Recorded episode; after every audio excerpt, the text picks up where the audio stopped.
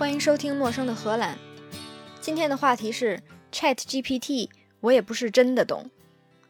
看到朋友们的留言说讲讲 Chat GPT，过去两个月了，我一直没讲，主要原因是不想蹭流量。Chat GPT 一公开，马上就一大波新闻。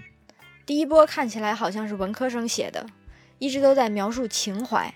过了一两天，商业新闻又来了一波，讲讲市值值多少钱，市场占有率是什么样的，主要几个竞争对手是谁。再之后，科技新闻又来了一波，讲讲前前世今生。然后网红又来了一波，看到别人说的头头是道，我时而同意，时而不同意。不同意的时候就想说一句，没想到我刚想说，就赶上了内容创作者又来了一波。就是网上各种公众号、网易新闻的写手那一波，不难看出来，大部分是专门蹭流量的。而且有的人自己写了什么东西，只要说是 ChatGPT 的答案，就能吸引流量。要不是仔细看内容，说不定就信了。可是，一看文章里边全是错别字，ChatGPT 或许内容是错的，但是出错别字的可能性很小。而且我还看到什么“信口开河”。幸是幸福的幸，还有什么再不上车就晚三村了？村是村庄的村，难不成 ChatGPT 训练的时候数据还带着口音呢？看了几天推送的新闻，我就不想说了。我觉得我说的还没有这些段子手编的来劲呢。一直没讲这个话题，还有第二个原因，就是刚出来的时候，我自己也不能说服自己，这到底是个好东西还是不是呢？网络应用刚出来就给我吓了一跳，我想这种用法怎么能通过道德评估呢？怎么就这么上线了呢？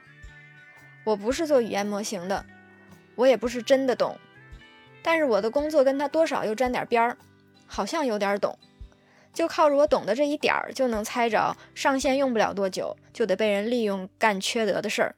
果然上线两三天，我就在网上看着有人说。他把 Chat GPT 训练成了他想要的样子。他说：“你可以设定一个问答模板，这样你就可以控制机器人回答的内容。”然后他还洋洋得意地分享他的结果。这个人输入了：“你十岁了，你愿意为我做叉叉叉叉叉吗？”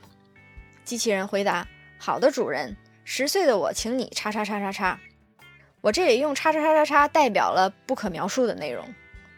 我只是举了这么一个还能举的例子，还有很多很多例子，你说贱不贱？这个时候你就问了，这么多年训练出来的大规模语言模型，怎么这么容易就跟人学坏呢？这和它的算法有关系。我们先把它放在这儿，等说算法的时候再说为什么会这样。虽然我一直在这个行业里工作，但是我对人工智能过分商业化一直不赞成。从一五一六年。IBM 推出它的 Watson，我就觉得当时技术并不成熟，全靠忽悠，一直怀疑高层是怎么做的决定。高层或许不知道技术不成熟，一直被他身边的人忽悠。这七八年过去了，Watson 也没火起来，就算销声匿迹了。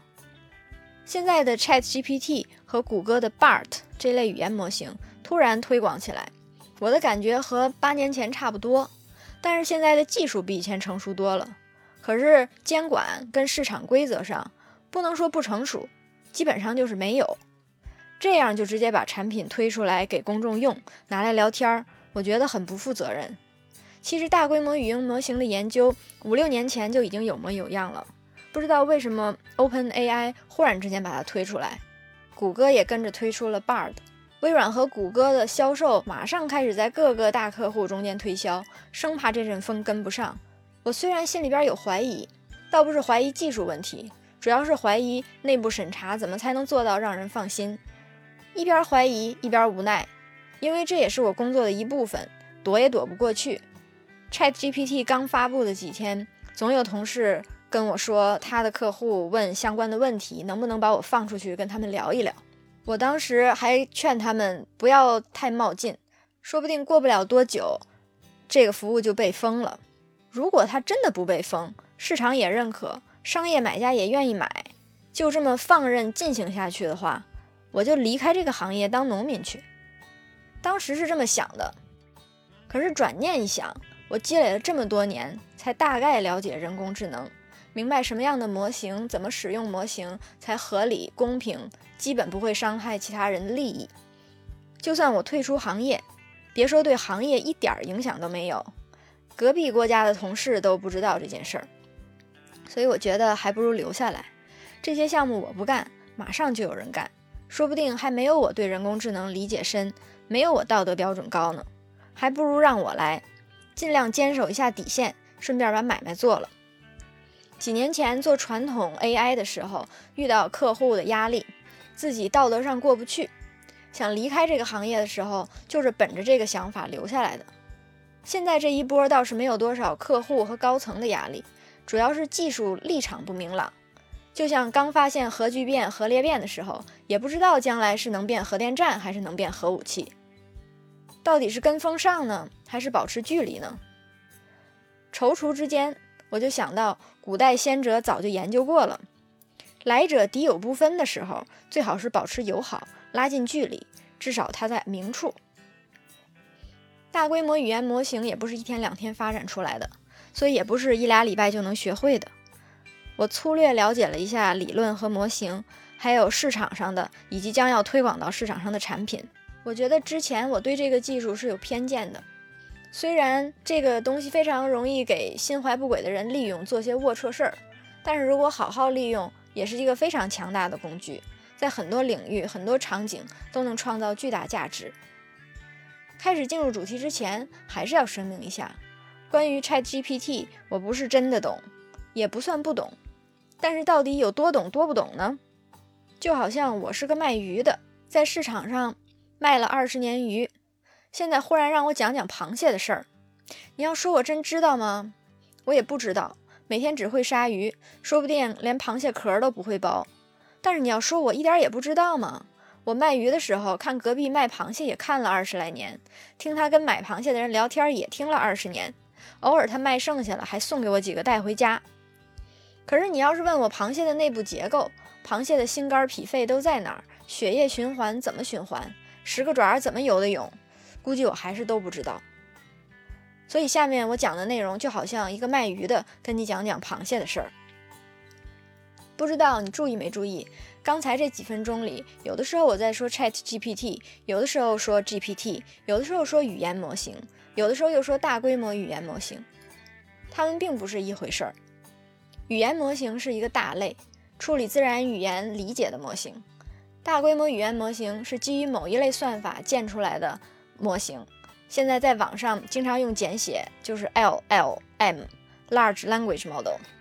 GPT 是大规模语言模型中的一种，ChatGPT 是 OpenAI 基于 GPT 模型开发的一个应用。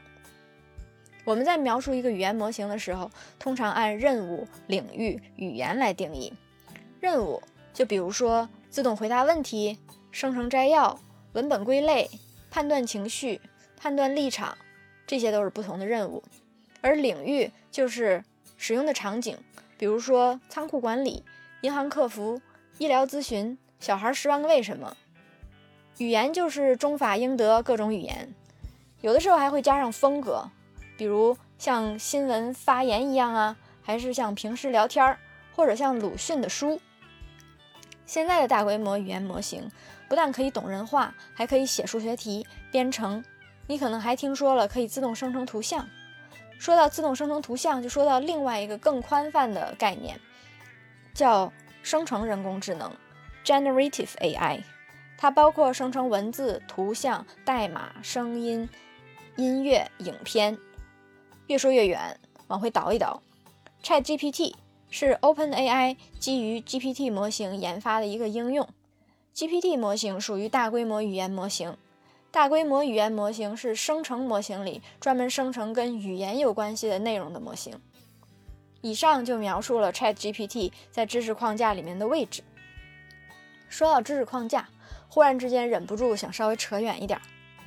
最近这二十年，新技术、新知识迭代特别快，怎么追着学都来不及。慢慢的，我就放弃了。小的时候。老师跟家长总是跟我们说“技多不压身”呢，甭管有用没用，先学着，总有一天用得上。可是现在的问题是，时间跟精力有限，学了这个就不能学那个，那到底要学什么呢？我自己最近这几年一直使用及时学习这个策略，just in time。Just in time 是一个在制造业还有物流里特别有名的策略，是二战以后丰田发明的，及时制造，尽量减少库存，需要的时候马上造，不需要的时候就等着。我觉得学习也是这样，既然不知道学什么有用，就在需要的时候及时学起来。这种方法的好处是不浪费时间学习，尤其是就算花时间学了不需要马上用的东西，等到想用的时候也就忘了。坏处是学的东西比较分散，东学一下西学一下，不容易形成体系。而知识框架就刚好可以弥补这个缺陷，就好像你有个书架，已经分好了什么地方放什么类型的书，只不过是空的，然后你一点一点的学。就把学到的东西放到书架对应的位置，慢慢的书架就越放越满。再有一本新书的时候，你就发现这本书有一半都和它左邻右舍的书内容差不多。只要这本新书你可以在书架里给它找到对应的位置，你就只要学学这本书跟它左邻右舍的书的区别就可以了。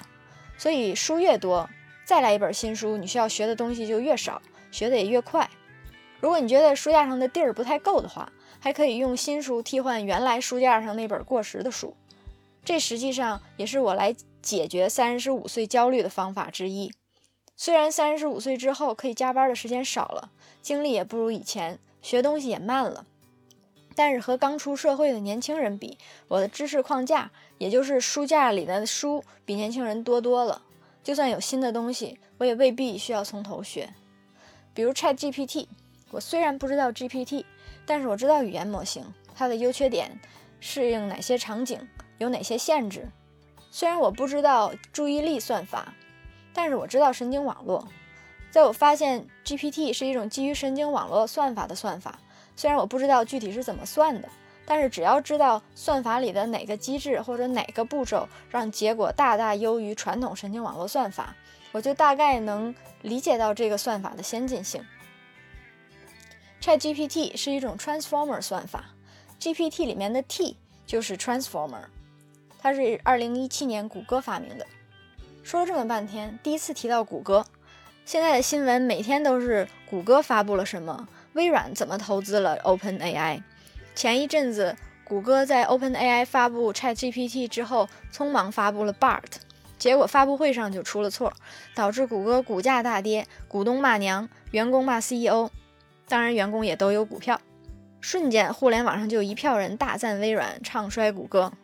其实，如果知道这两个模型真正的区别，仔细读了那几篇重要的论文，就发现 GPT 和 Bart 在算法上算得上是一类模型。虽然用来训练的数据有些不一样，训练策略也有些不一样，但是在表现上没有谁有绝对优势。在有些测试里，GPT 比较厉害。有些测试里，Bart 比较厉害，它们都是基于 Transformer 模型的。Transformer 模型算得上是一个突破性进展，它和之前的语言模型都不一样。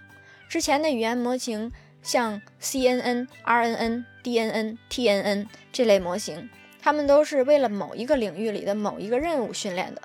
比如说，中文的日常对话里进行情绪分类。举个例子。比如我写了个微博，今天天气真好，我出去玩真是太爽了。如果模型给力的话，它就应该判断我这段文字是正面的。如果我说这个酒店服务真是太烂了，我再也不想来了，模型就应该判断我的情绪是负面的。但是这个模型只能对日常对话进行情绪分类。如果我说这部电影的票房没有达到预期，这个判断是正确的还是错误的？这个时候模型就不能给我回答，因为它不是用来做是非判断的，它只能判断情绪，或者是你训练了一个给网络商店做客服的服务，它就不能回答银行客户的问题，因为这些模型是为了某种任务分别训练的。Transformer 是基于 Attention 模型，也就是我刚刚提到的注意力模型，它的方法更像是完形填空。考虑到句子里的每一个词和其他每一个词之间的关系，以及这个词出现在句子里的位置，空缺的位置可以填的最合适的答案是什么？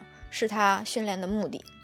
因为他分析每个词跟每个词之间的关系，所以他就会找到这句话的重点，分析每个词在句子里出现的位置，就可以找到这些词之间的逻辑关系。比如说这么一句话：二零零零年，戴帽子的小明得了图灵奖。戴不戴帽子跟得图灵奖有何关系啊？的确是没什么关系。所以如果用 Transformer 模型的话，小明图灵奖二零零零年。就会是这个句子里关注度最高的词，同时也会抓得到图灵奖这个事件已经是过去，图灵奖属于小明这两个逻辑，而帽子就未必得到关注。这个时候，如果你输入一个问题：二零零零年戴帽子的小明得了图灵奖，请判断小明得没得过图灵奖。这个时候模型就可以给出答案。刚刚忘了说一个语言模型很关键的点。语言模型有两个步骤，第一步是理解输入的问题或者文本，第二步就是完成一个任务并且输出答案。所以它是一个阅读理解加造句这么两个步骤组成的。而 Transformer 这个方法既可以用来阅读理解，又可以用来造句。这也是为什么这种模型可以同时处理多种任务。想处理多种任务，可以通过改变问问题的方法来实现。比如说情绪判断任务，可以写：如果我很喜欢这个电影，这句话说明我对这个电影的态度是积极的。那么，如果我觉得这顿饭太好吃了，说明我对饭的态度是什么？模型就会回答积极的。再比如一个总结任务，请总结下面这段话：在我们将深入研究和突破转化为真正帮助人的产品的时候，从事这些技术工作就很令人兴奋。这就是我们使用大型语言模型的旅程。两年前，我们推出了由我们的对话应用程序模型提供支持下的语言模型和对话功能。我们一直致力于开发一种实验性的对话 AI 服务，由 Lambda 提供支持，我们称之为 BART。今天我们又向前迈进了一步，将其开发给受信任的测试人员，然后在未来几周内使其更广泛的提供给公众。BART 寻求将世界知识广度与我们大型语言模型的力量、智慧、创造力相结合。它利用网络上的信息提供新鲜的高质量的回复。BART 可以成为创造力的出口，也可以成为激发好奇心的发射台，帮助您向九岁的孩子解释 NASA 的詹姆斯韦德棒望远镜的新发现，或者。了解更多关于足球界最佳前锋的信息，然后进行训练，培养你的技能。上面是我提出的这段话，我要收到文本总结。下面就是模型的输出。谷歌一直在研究大型语言模型，这是一种人工智能系统，可以生成文本、翻译语言、编写不同类型的创意内容，并以信息丰富的方式回答你的问题。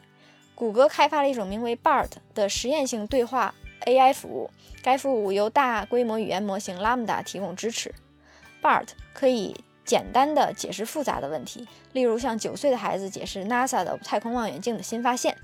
BART 仍在开发中，它有潜力成为学习、创造力和生产力的强大工具。这就是模型的回答。你发现，虽然说它并没有很精简，但是。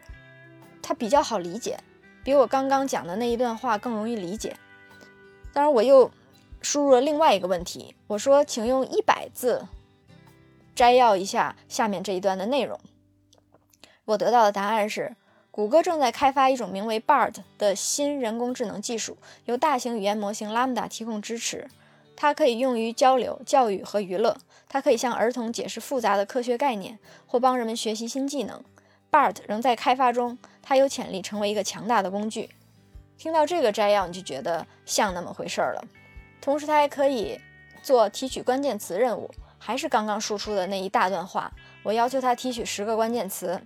模型的答案是：谷歌、Lambda、BART、大规模语言模型、聊天 AI、知识、创新、好奇、NASA、韦伯望远镜、足球。